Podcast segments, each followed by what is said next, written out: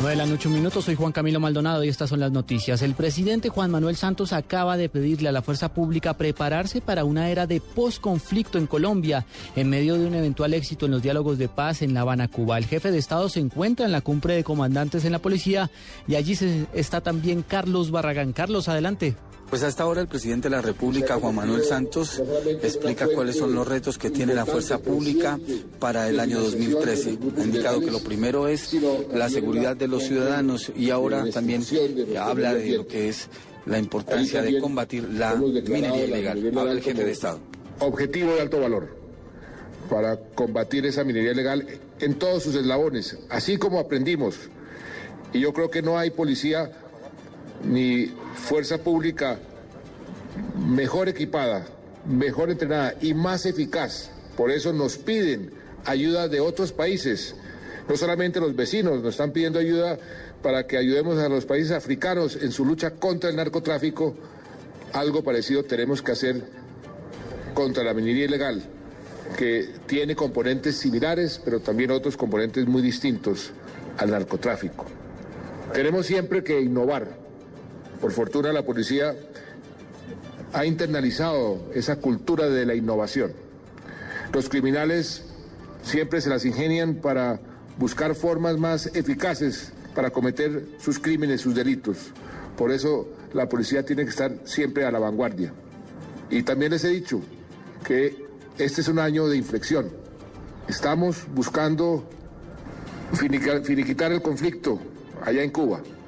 Pero mientras no lleguemos a un acuerdo, no podemos bajar la guardia un solo instante. Todo lo contrario, tenemos que redoblar nuestros esfuerzos. Pero al mismo tiempo tenemos que pensar, porque la policía jugará un papel muy importante si logramos esa paz, si logramos terminar el conflicto, la policía va a jugar un papel muy importante en el post-conflicto. Y hay que comenzar a pensar también en esa dirección. Son dos situaciones diferentes, pero hay que estar muy conscientes de ambas para que ojalá podamos decir que por un lado terminamos el conflicto y por otro lado que nos preparamos para el posconflicto. De manera que la policía tiene en este año un desafío muy grande por delante, en muchos frentes. Y por he dicho a estos, a estos señores generales 9 de la noche, cuatro minutos, es el presidente Juan Manuel Santos entregando estas declaraciones a la Policía Nacional. Entre tanto, en otras noticias, la Cancillería de Venezuela reveló que la canciller María Ángela Holguín se reunirá este viernes con su homólogo del vecino país, Elías Jagua, recién nombrado en el cargo. Ambos cancilleres se comunicaron en los últimos días vía telefónica y este viernes tratarán temas de la agenda bilateral enfocados en el comercio, el pago de la deuda a exportadores colombianos y la seguridad en la zona de frontera, asimismo en proyectos de infraestructura. Entre tanto, en Venezuela, se sigue viviendo una dura polarización política. Precisamente tras la decisión de nombrar como canciller a Elías Jagua, la oposición pidió verificar si la firma con la que se firmó el decreto era la del presidente Hugo Chávez. La firma fue estampada de manera electrónica, pero generó suspicacias en el principal líder de la oposición, Enrique Capriles.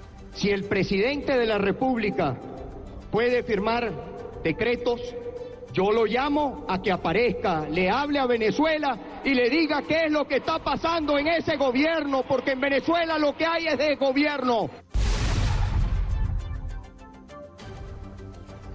9 de la noche, 5 minutos. La Fiscalía General de la Nación considera que sí se presentó un asesinato en el caso de Luis Andrés Colmenares, por lo que explicó que la anulación del proceso no significa que éste termine. La fiscal encargada del caso, Marta Zamora, dijo que en una nueva audiencia preliminar se comenzará a realizar nuevos casos frente a esta situación. Esta se realizaría en el mes de febrero. Próximo 19 de febrero continúa la audiencia preparatoria con el descubrimiento de la defensa. Pero de ese proceso se han desprendido otra serie de investigaciones con el fin de dar para el paradero de presuntos autores materiales de este delito de homicidio agravado. La Fiscalía lo ha dicho, el señor fiscal lo ha dicho. Para la Fiscalía hay una hipótesis seria según la cual al joven Luis Andrés Colmenares Escobar le dieron muerte. Es decir, no fue un accidente, no fue un suicidio y por eso la Fiscalía sobre ese punto guarda silencio a la espera del momento oportuno para poder realizar eh, la exposición que sea, que sea la necesaria. 9 de la noche, 6 minutos, sigan en la nube de Blue Radio.